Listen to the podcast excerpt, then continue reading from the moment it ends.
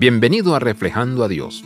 Génesis 4, 1 al 8 es el primer asesinato registrado en el Génesis humano.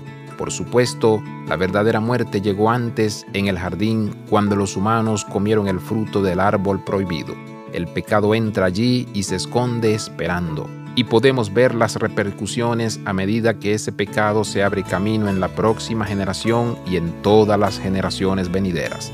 El escritor nos da menos de lo que nos gustaría saber sobre el exilio de Adán y Eva. ¿Cómo hacen frente al dolor de la culpa y la vergüenza? ¿Cómo navegan forjando la fe en este nuevo territorio de vida o muerte? De la manera más extraña, nos queda reflexionar sobre estas actitudes no mencionadas y ocultas que ciertamente formaron a la siguiente generación. El capítulo 4 nos da un pequeño vistazo. En aquel momento la gente comenzó a invocar el nombre del Señor. Versículo 26.